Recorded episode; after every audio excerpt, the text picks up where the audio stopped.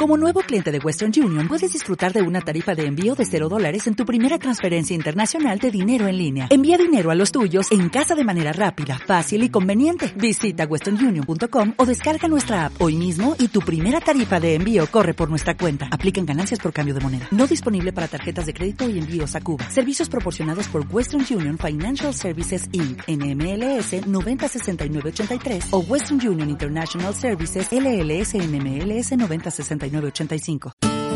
Palabras que construyen conversación. El pregón. Perifoneo cultural. Conduce Carlos Sánchez. Comenzamos.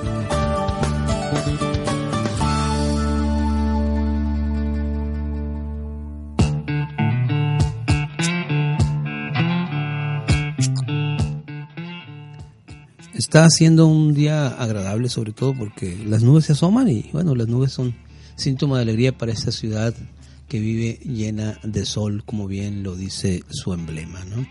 Soy Carlos Sánchez, contento de coincidir nuevamente con usted, apreciable radio escucha. Vamos a tener media hora de conversación, una rolita por ahí del Nico Maleón eh, y lo que vaya surgiendo.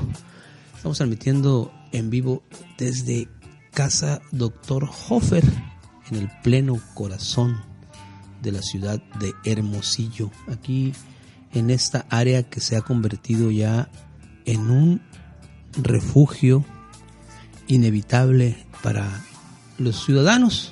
Es tradición venir tarde por tarde y encontrar a los padres de familia con sus hijos, ya sea paseándose encima de unos patines, una bicicleta o simplemente caminando y recorrer lo que son estas calles ya como andador, desde la Plaza Bicentenario hasta la Plaza Zaragoza y hasta el camellón del Boulevard Hidalgo.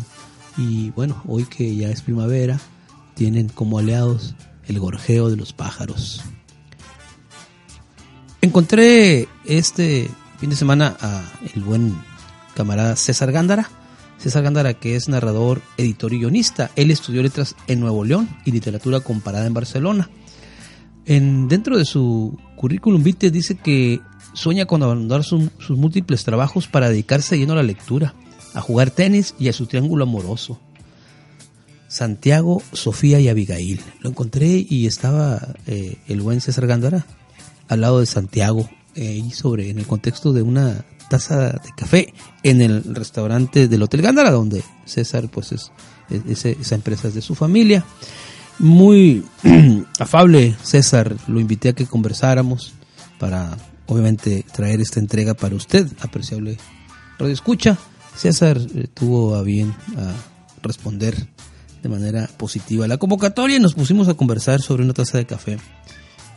Varias aristas se tocaron esa entrevista, de la cual ahora lo invito a que usted sea testigo.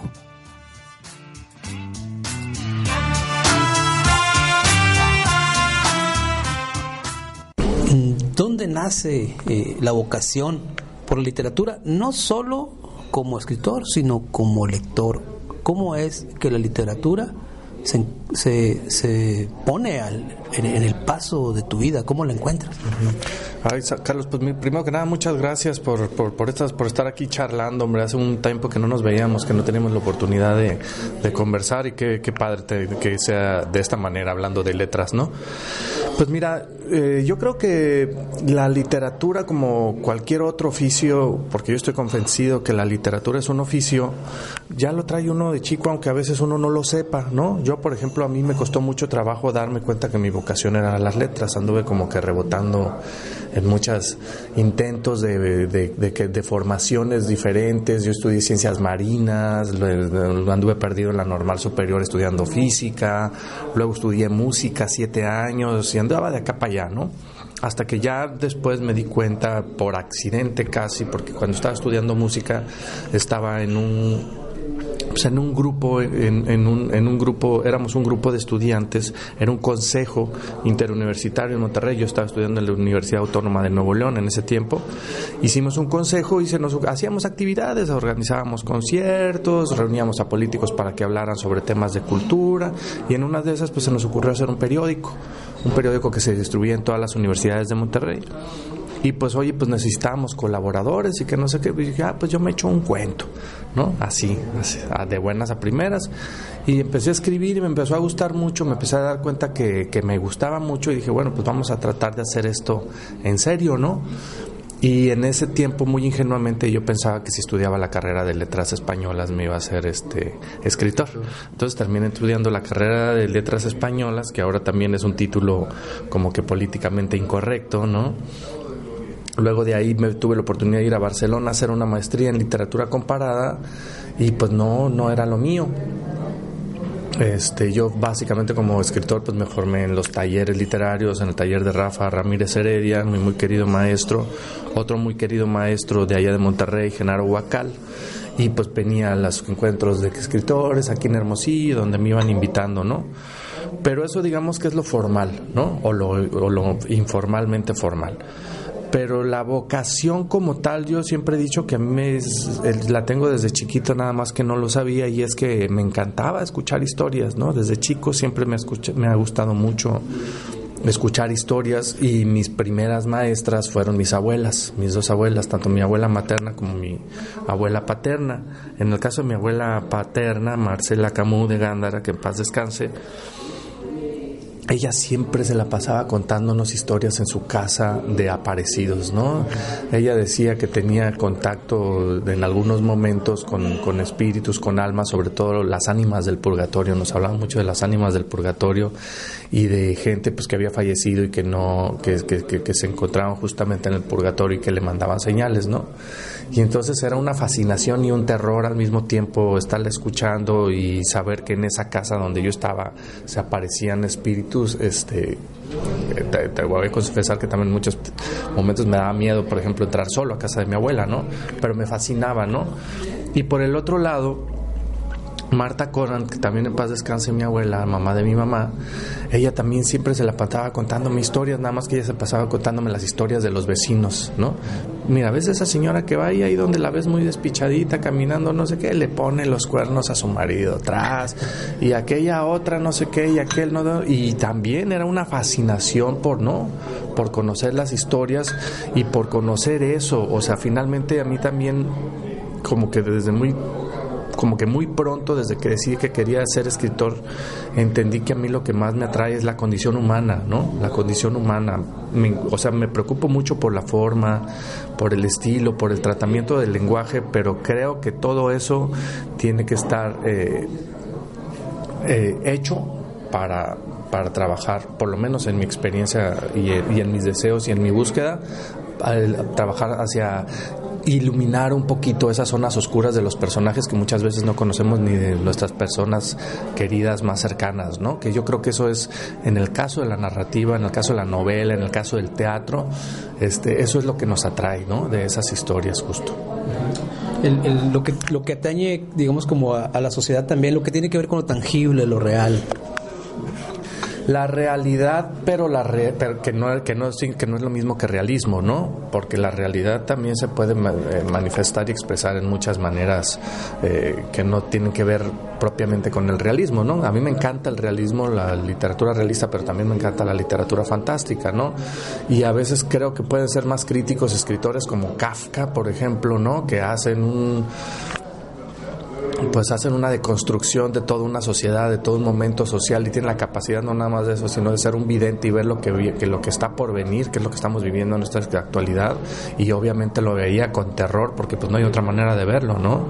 Este capitalismo salvaje y desmedido en el que vivimos, en el cual el dinero es más importante que las personas, pues híjole, eso es lo que explica todo lo que está sucediendo, no hay otra manera, ¿no? de que, de que uno comprenda por qué suceden las cosas que suceden en este mundo, no solo en México. Entonces, esa, esa realidad eh, sí, me encanta, ¿no? El realismo me encanta, pero no creo que sea la única manera de, de hacer literatura. Eh, César, cuéntame sobre el, ese momento de creación, de construcción, partiendo de lo mismo que tú comentas de lo que te interesa, ¿no? del ser humano de lo que ocurre. Ese instante de, de, de, soledad, el momento de crear, ¿qué, ¿qué se te apersona? ¿Cuáles son las experiencias que, que emanas y que vives en el instante de estar creando? ¿Qué contextos prefieres? ¿no? ¿Cómo, cómo te gusta que sea el, el, escenario? Cuéntame sobre eso. Sí, mira, eh, ha ido cambiando, ¿no? Ha ido cambiando. Pues yo creo, estoy convencido, no solamente creo, estoy convencido que ser escritor es un oficio, ¿no? Como ser carpintero, como ser herrero, como ser mecánico, y de lo que se trata es de ser lo mejor posible dentro de ese oficio, ¿no? Lo mejor que uno puede llegar a ser. Y eso tiene que partir mucho de la honestidad, creo yo, ¿no? Tiene que partir de la honestidad en muchos sentidos, o sea, en el sentido de que uno tiene que saber qué quiere escribir, por qué quiere escribir eso, a quién se dirige cuando escribe, porque eso yo creo que finalmente cuando uno se responde para qué quieres escribir también, ¿no? Esas preguntas cuando uno se te cuando te las empiezas a contestar, creo que eso es esa cosa que de repente la gente le pone mucha atención y que lo hace como algo si fuera muy este inexplicable y maravilloso que llaman estilo y que no tienen que ver más que con eso, ¿no? Que te dicen, no, es que si no tienes estilo ya no lo traes y podrás escribir muy bien y no. Yo creo que el estilo tiene que ver con eso, con, con tener una conciencia de por qué estás escribiendo, para qué quieres escribir y a quién te diriges cuando escribes, ¿no? Y eso es lo que de ahí emana la forma en que lo vas a hacer. Esa es una, ¿no? Pero te digo, con el paso del tiempo también va cambiando eh, eh, eh, el acto de escribir, ¿no? Que, por ejemplo, en un principio era un acto, bueno, sigue siendo un acto íntimo, ¿no? Pero, por ejemplo, cuando era muy joven, sí o sí necesitaba como un espacio donde no hubiera ruido. Prefería trabajar de noche, este incluso era un poco bohemio y me quería tomar una copa para escribir y así, ¿no? Y con el paso de los años pues, y las necesidades, pues esos, esos espacios se van volviendo muy difíciles y se van reduciendo y yo, por ejemplo, ahorita escribo mucho, ¿no? Escribo mucho porque por trabajo y por, y por necesidad de, de, necesidad de, de, gusto, de artística, ¿no? Entonces, yo si, si me tuviera que esperar a ver a qué hora se duermen mis hijos, si están todos dormidos, si me puedo tomar una cerveza y luego el otro día me tengo que levantar a las 5 de la mañana porque hay que arreglarlos, llevarlos a la escuela, sacar la luz, el agua y todo esto, pues no tendría prácticamente nada de tiempo para hacerlo, ¿no? Entonces uno va agarrando pues otros otros espacios y otros momentos. Yo ahorita, por ejemplo, trabajo mucho este en, cafés. Yo trabajo mucho en cafés. Ahí yo vivo en la Ciudad de México, en la colonia Roma, y ahí en Álvaro Obregón hay un café que ya pues, es mi oficina, ¿no? Y ahí me la paso trabajando, independientemente de si está lleno, si está vacío, si está la televisión prendida o si hay música o lo que sea. Sigue siendo un, un espacio de intimidad porque pues cuando yo estoy trabajando me desconecto, pero ya a mi alrededor puede suceder cualquier cosa y y no pasa nada, me concentro, exactamente, ¿no? Esa es una. Y la otra que te hablaba de eh, el ejercicio de la escritura como un estilo de vida, ¿no? Como un oficio. O sea, yo creo que es un estilo de vida y tiene que ver con, precisamente con eso que te estoy diciendo. Te vas a ir adaptando, o sea, cuando ya traes la vocación de escribir y el, las ganas y el deseo de querer hacer esto, tú vas buscando las maneras, ¿no? Obviamente este, si tienes un trabajo que te tienes que estar a las 8 de la mañana y sales a las 7 de la noche destrozado y todavía tienes una familia, pues va a ser muy difícil hacerlo, ¿no? Entonces uno lo que empieza a hacer es empieza a ser mañoso, ¿no? Empieza a buscar maneras de cómo ganarte la vida de preferencia escribiendo o trabajando en, trabajos que, que, te den un poco el espacio para poder escribir, ¿no? Porque si no, no lo vas a lograr. Síguenos en nuestras redes sociales, arroba ISC Radio.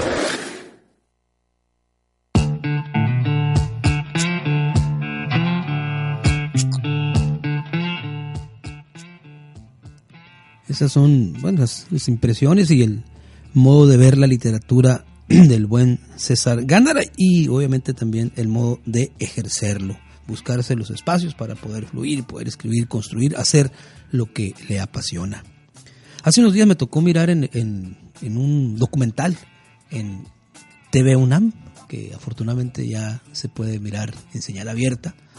TV UNAM, ah, me tocó ver un trabajo sobre una investigación musical. Ahí me encontré a la Coyota y declarando sobre lo que es eh, el estilo, lo que está haciendo en materia de música la Coyota, este grupo musical de Nogales, pues estaba el Nico Maleón hablando ahí eh, sobre la historia del grupo y los temas que, les obsesionan, lo que construyen. Hace poco conversé con Elico Maleón eh, a través de, Facebook. Él reside en el DF y me dijo, acabo de hacer mi video, por favor rólalo. Bueno, para compartir ese video y para obviamente promover lo que la raza de acá anda haciendo, vamos a compartir esta rolita que lleva por título La ciudad del buen Nico Maleón.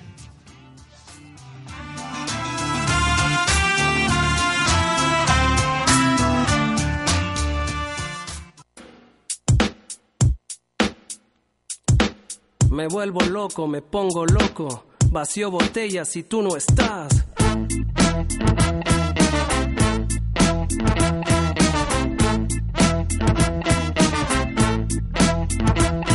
Yo subo, bajo, camino despacio, río, duermo, me despierto enfermo. Esta ciudad me atrapa cada día más. El ruido afecta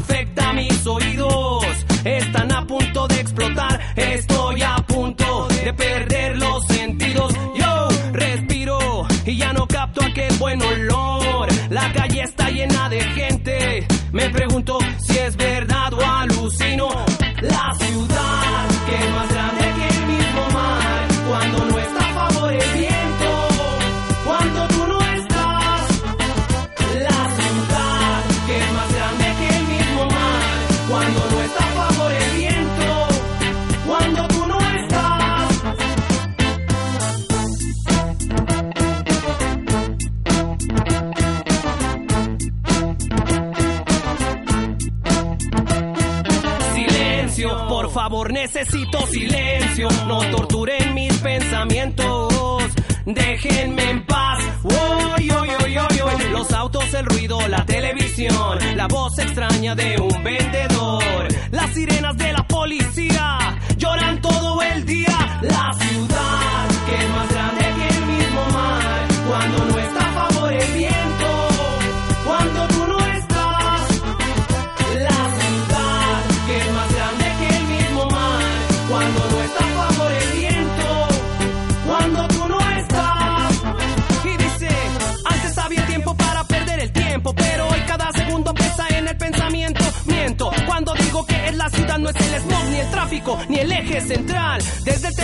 del Virreyes se ve el mundo. Mi patio es Bellas Artes, el Zócalo y Regina. Si quieres zapatear, vámonos pa' Garibaldi. Aunque la última vez armamos un desmadre, volaron botellas, batalla campal. Los mariachis dejaron de tocar. Vamos pa' Xochimilco a pasear en trajinera, a una pulquería donde nadie nos vea. Lo que necesito es un abrazo de tus piernas. Vente, me vengo y vamos a dar una vuelta al cielo. Sin límites, para ver lo que es eterno. La ciudad que es más grande que Cuando no está a favor el viento, cuando tú no estás. La ciudad que es más grande que el mismo mar. Cuando no está a favor el viento, cuando tú no estás. ¿Ves lo que pasa cuando tú no estás? Viste, loca, esto es lo que provocas.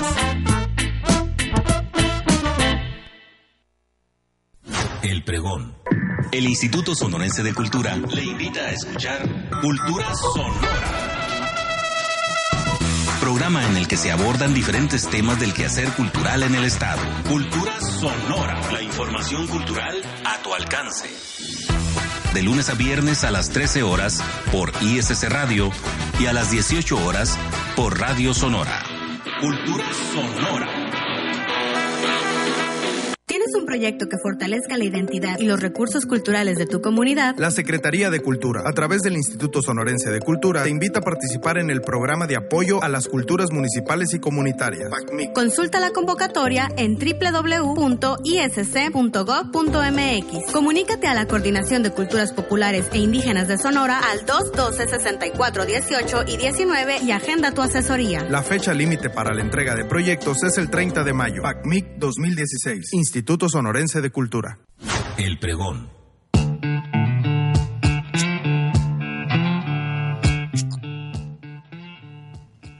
Movidita la rola de el buen Nico Maleón. La ciudad, les sugerimos a ustedes, apreciarle escucha que entre al, a la página de YouTube y que busque La ciudad con Nico Maleón. Es un, que un video muy, muy simpático, muy ágil. Ahí está un payaso, un clown recorriendo la ciudad que es el DF. Y bueno, pues ahí están algunas azoteas de la ciudad y anda el Nico cantando, obviamente. Esto que por título lleva La ciudad. En esta conversación con César Gándara, pues nos fuimos a varias aristas y algo que me llamó mucho la atención fue como él eh, eh, utiliza como una analogía el hecho de que escribir, dice, es algo así como surfear y lo explica de una manera muy detallada.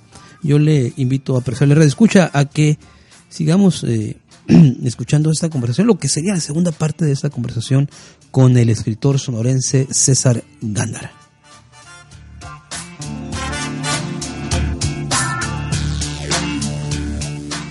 Siempre me gusta compararlo con los surfers, ¿no? Yo creo que escribir es como surfear en ese sentido, o sea, es una vocación y la traes y hay surfers que les va muy bien, porque digo, hay muchos surfers que tienen el talento, hay otros que tienen no tanto talento, pero mucho corazón, y hay otros que tienen corazón y garra y a lo mejor casi nada de talento, ¿no? Pero yo creo que todo se vale, ¿no? Porque finalmente es escribir, es un, es un estilo de vida, un, un estilo de vida, y finalmente, ¿quién es la voz autorizada para decir quién sí es escritor y quién no, ¿no? Yo no creo en eso hace mucho que deje de creer en eso, en esos cánones, en ese, en ese sistema validador, ¿no? Que, que más bien a mí se me hace que es impositor, e impositor de ciertos intereses y poderes, ¿no? Entonces, al igual que el surfer, pues como te digo, habrá unos que son talentosos, que tienen la garra, que tienen el corazón y que les va muy bien y que andan por ahí este, paseándose por el mundo, surfeando en Hawái, tomándose fotos con chicas en bikini para vender este, algún aceite para el cuerpo, ¿no?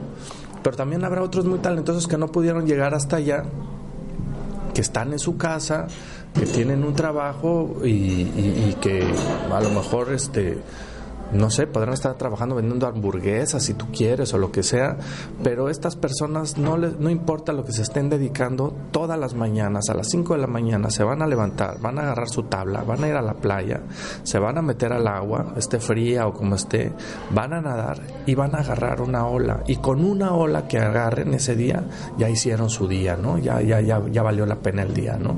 Entonces a mí me gusta comparar mucho la escritura con esto, ¿no? O sea, no importa dónde estés, no importa en qué grado de la escalera del éxito o de la fama estés, lo que tú quieres no, o sea, creo que el éxito y la fama, pues digo, nadie lo va a despreciar si lo llega a tener, pero no es en sí lo que anda buscando el escritor. El, el escritor lo que anda buscando No es escribir. caso, no es tu caso. Yo creo que Porque habrá escritores que sí lo buscan. yo creo que el que escritor honesto no, no busca eso y yo creo que el escritor que, que escribe para ser famoso ya empezó mal, ¿no? O sea, creo que no es la mejor manera porque ¿qué pasa?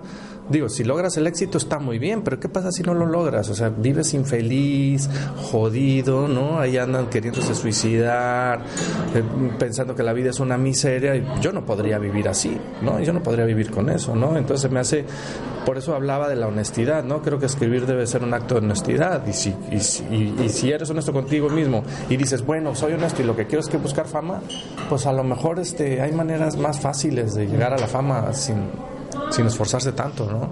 César, es algo que me parece muy interesante. En- Bueno, obviamente todo está, todo el planteamiento me interesa mucho, pero hay algo que, que sí, me, sí me brinca y, y- y es respecto a esto que dices de quién tiene la voz autorizada para decir que este buen escritorio o no. Tomando en cuenta esto y que existen las mafias y que existe la vorágine de la industria editorial que quiere vender y que existen los que pueden ser famosos porque aspiran a ser famosos y tomando cuenta y sabiendo que hay muchos escritores, vivir de escribir puede ser un privilegio. Mantener a tus hijos de escribir puede ser un privilegio.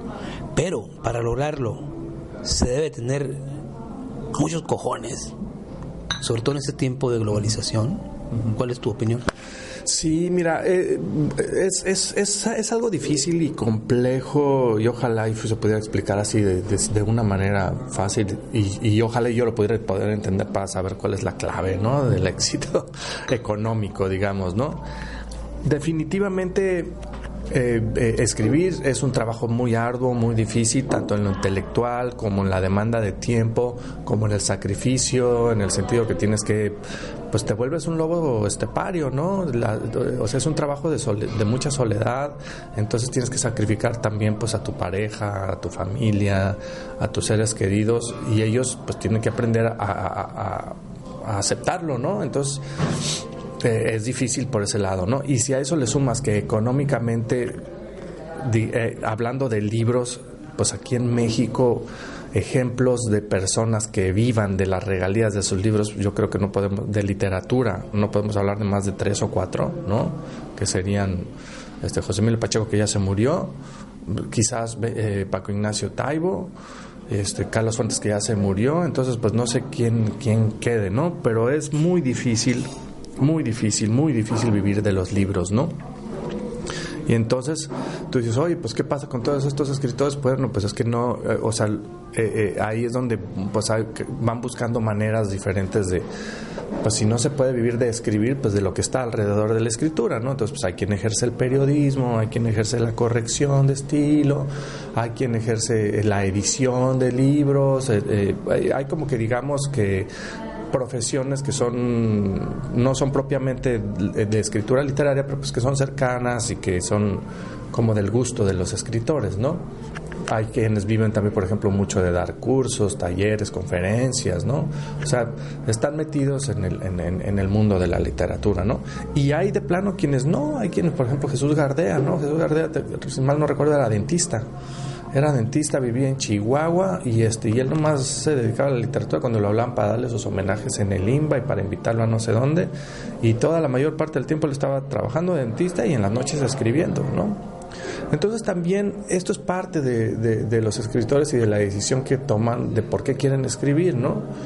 Este Ahora, lo de las mafias, pues bueno, pues sí, ese es un mundo, eh, es, es, es, otro mundo, pero no es el único, fíjate, porque también yo creo que también eh, luego queremos pensar que ese es el único, o sea, que si quieres ser escritor tienes que pertenecer a ese circuito, a esos grupos, este, pensar igual que ellos, escribir igual que ellos, porque obviamente si no piensas igual que ellos y si no escribes igual que ellos o no tienes o no, no necesariamente que escribas igual que ellos pero sí que tengas los gustos afines, pues, pues digo, es normal, ¿no? Si a ti te gusta jugar a las canicas, te vas a juntar con personas que juegan a las canicas, ¿no? Nada más que ellos si tienen poder, pues te jalan a, a circuitos donde te va a ir mejor. Este, entonces, ¿qué pasa cuando no, cuando no tienes ese gusto o cuando no es esa tu búsqueda? Pues normalmente se vuelve todavía, de por sí que ya es difícil el ejercicio del escritor, pues se vuelve más difícil, ¿no? Eso por un lado, ¿no? Y por el otro lado, las editoriales, ¿no? Que es el otro camino, digamos, a que seas muy leído. Ya quitemos la palabra éxito y pensemos más bien en que como escritor, obviamente todo escritor aspira a ser leído y entonces sea más leído por más gente, mejor. Y el escritor que diga que no es cierto es un mentiroso, ¿no? Ahí sí estoy de acuerdo, es un mentiroso porque uno escribe para compartirlo con los demás. Y entonces aquí allí hay otro boleto también, o sea, no es nada más de que tú de qué grupo eres, a ti qué tipo de literatura te gusta y nosotros apoyamos a este gurú y nosotros a este otro y si no estás con él o con este y si no lo haces público te vas para afuera, sino que además, oye, pues está muy padre, escribes muy bien, pero pues fíjate que escribes cuentos y pues yo no vendo cuentos. ¿No tendrás una novelita por ahí? Entonces ya, por, ya de entrada, si escribes cuento, el panorama de la publicación se reduce a espacios mínimos, ¿no? Y curiosamente, cuando todos los estudios que hacen, resulta que a la gente le gusta mucho el cuento, ¿no? Pero hay este mito de que el cuento no vende, ¿no? Entonces, normalmente, pues si estás escribiendo cuento, pues estás un poco limitado a publicaciones de gobierno, de cualquiera de los gobiernos, ¿no? Estatal, federal, municipal, y un puñado de editoriales independientes que, que, que publican cuentos, ¿no? Escribes poesía, bueno, pues ya, olvídalo, ¿no? Todavía está más reducido el panorama. Escribes novela, ah, bueno, está muy bien, pero ¿cuáles son tus temas, no? Porque pues también las editoriales, y digo, hasta cierto punto es, es, o sea, lo puedo entender, pues ellos eh, ellos quieren vender, ¿no? Entonces me dice, oye, pues traes una novela oscura donde habla de ti, tus dolores y, tus sufrimientos, dices, oye, pues es que esto no lo voy a poder vender, ¿no? Pero pues si me sacas una historia de narcotraficantes y balazos, sexo, droga, rock and roll, pues es como que más, más fácil, ¿no? Venderlo. O si me sacas un chisme de algún político, no sé qué, ficcionado, ta, ta, ta, pues también, ¿no? O si bien también eh, eh, si te subes en la ola de algún suceso histórico o, alguna celebración, por ejemplo, ¿no? Los 200 años de la de la, de la independencia y de 100 años de la revolución, pues, te toca la buena suerte que en ese momento estabas escribiendo sobre esos temas o aprovechas ese tema que te guste para pues hay hay como más facilidad de salida editorial no pero pues eso sí ya depende yo creo de cada escritor, ¿no? Cada escritor decide qué quiere escribir y lo que sí tiene que asumir es, bueno, si voy a escribir de esto, pues ya sé que se va a vender o no se va a vender, o sea, no puede jugar a que no sabía, pues, ¿no? Con todas esas listas que planteas y que me parece que también con las cuales coincido mucho, coincido totalmente, este camino arduo, definitivamente hay que vivir escribiendo. Hay que, yo creo que no hay otra, no hay otra opción, ¿no? Para bien o para mal, uno es, uno decidió este camino y este camino es un estilo de vida, ¿no? Uno decidió ser escritor, entonces hay que vivir como tal, ¿no? El pregón.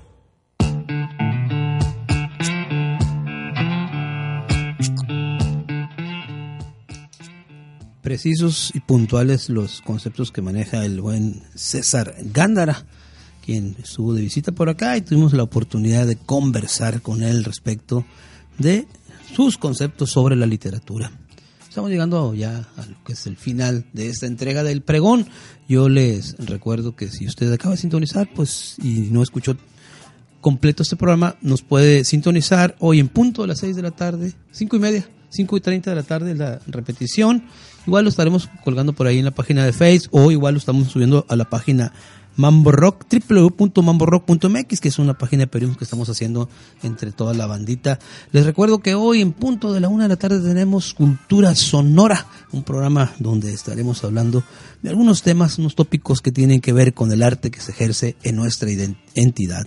Soy Carlos Sánchez, agradezco la, la operación técnica de Astrid Arellano y yo nada más me voy con el deseo de que pronto coincidamos usted y yo nuevamente a través de esta frecuencia.